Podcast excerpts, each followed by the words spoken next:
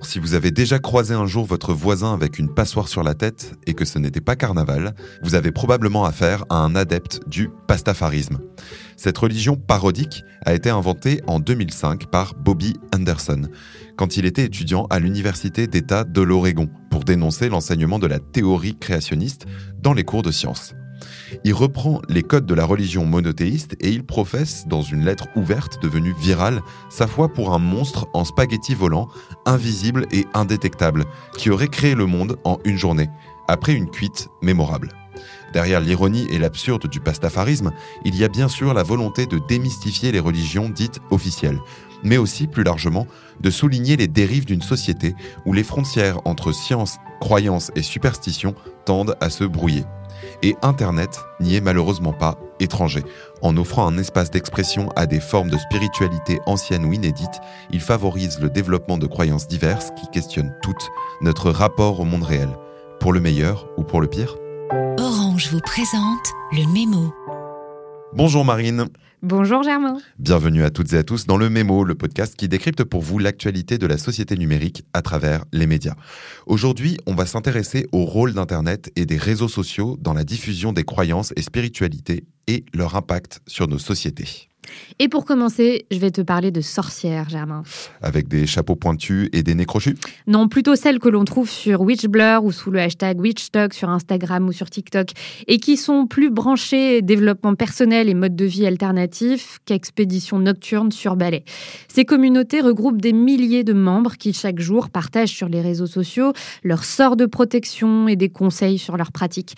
Des pratiques qui prennent aussi la forme de revendications féministes et politiques pour dénoncer un monde essentiellement patriarcal, comme le souligne un article de Wired.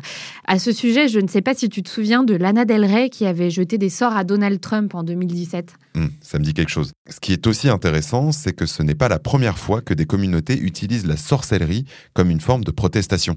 Tu as raison, toujours selon Wired, un ensemble de groupes féministes a fondé dans les années 60 aux États-Unis la Women's International Terrorist Conspiracy from Hell, dont l'acronyme est WITH, Witch, et s'est mis à jeter des sorts à Wall Street. La figure de la sorcière fait peur, mais elle évoque aussi une femme puissante et rebelle capable de faire bouger les lignes. Et avec le développement d'Internet et des réseaux sociaux, cette figure a pu s'incarner et gagner davantage en visibilité. Oui, comme plein d'autres formes de spiritualité et d'expériences religieuses plus ou moins farfelues. Des mouvements néo-païens au dudéisme qui s'inspirent directement du personnage du film The Big Lebowski, en passant par le chamanisme.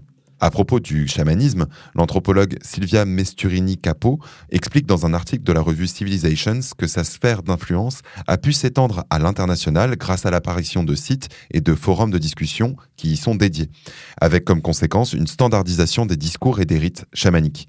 Pour le public occidental, ces pratiques reviennent souvent à ingérer des plantes psychotropes, participer à des cérémonies dans des huttes de sudation ou encore à jeûner pour atteindre des visions. Au final, Internet, en plus de démocratiser des pratiques anciennes, va contribuer à leur évolution. Et si toutes les croyances qui coexistent sur la toile reposent sur des cosmologies différentes, elles mettent aussi en lumière un besoin plus fondamental, celui de la croyance. Tout à fait, Germain. Un article d'Uzbek Erika avec Sciences Po parle d'ailleurs du passage de la notion restreinte de foi religieuse à celle plus large de spiritualité dans les années 90. De nouvelles formes de spiritualité sans Dieu se sont développées alors qu'elles avaient été perçues comme suspectes par le passé. Rémi Sussan, un journaliste spécialisé sur les questions d'usage des technologies, rappelle par exemple que la méditation était considérée comme une croyance complètement irrationnelle dans les années 50. Or, ce regain d'intérêt pour des pratiques anciennes ou alternatives comme la médecine holistique n'est pas neutre. Elles ont en commun de remettre en question les normes sociales et ce qui est couramment admis. Ouais, un peu comme si adhérer à des croyances alternatives était une façon d'exprimer son insatisfaction face aux institutions traditionnelles. En quelque sorte. En tout cas, cette insatisfaction est comblée en partie par des croyances alternatives dont la diffusion est facilitée par Internet.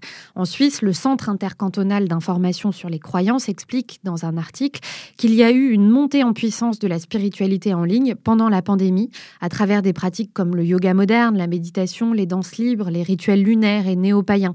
La spiritualité cybernétique offre une plus grande liberté qu'un lieu de culte traditionnel. Il permet la personnalisation des pratiques et facilite l'accès aux messages religieux, y compris de manière anonyme, ce qui participe à son succès. D'accord Marine, mais ces différentes visions du monde qui coexistent sur Internet, avec leurs adeptes et croyances, peuvent aussi conduire à des dérives complotistes ou sectaires. Au milieu des années 90, la secte Evansgate avait déjà utilisé Internet pour tenter de recruter de nouveaux fidèles, alors qu'on en était encore au balbutiement du web, comme me l'apprend un article de l'ADN. Et les Illuminati y ont aussi vu un moyen de diffuser leurs théories, sans parler de l'apparition au milieu des années 2010 de la mouvance conspirationniste QAnon. Ah oui, les QAnon, parlons-en. On a tous été marqués par les images de l'assaut du Capitole américain le 6 janvier 2021 et de cet homme torse nu, le visage peinturluré aux couleurs du drapeau américain et des cornes de bison sur la tête. Il brandissait une lance sur l'estrade de la Chambre du Sénat. Il s'est fait connaître sous le nom de Q Shaman et fait partie des 14% d'Américains à adhérer à l'idéologie QAnon, d'après un sondage réalisé la même année par le Public Religion Research Institute.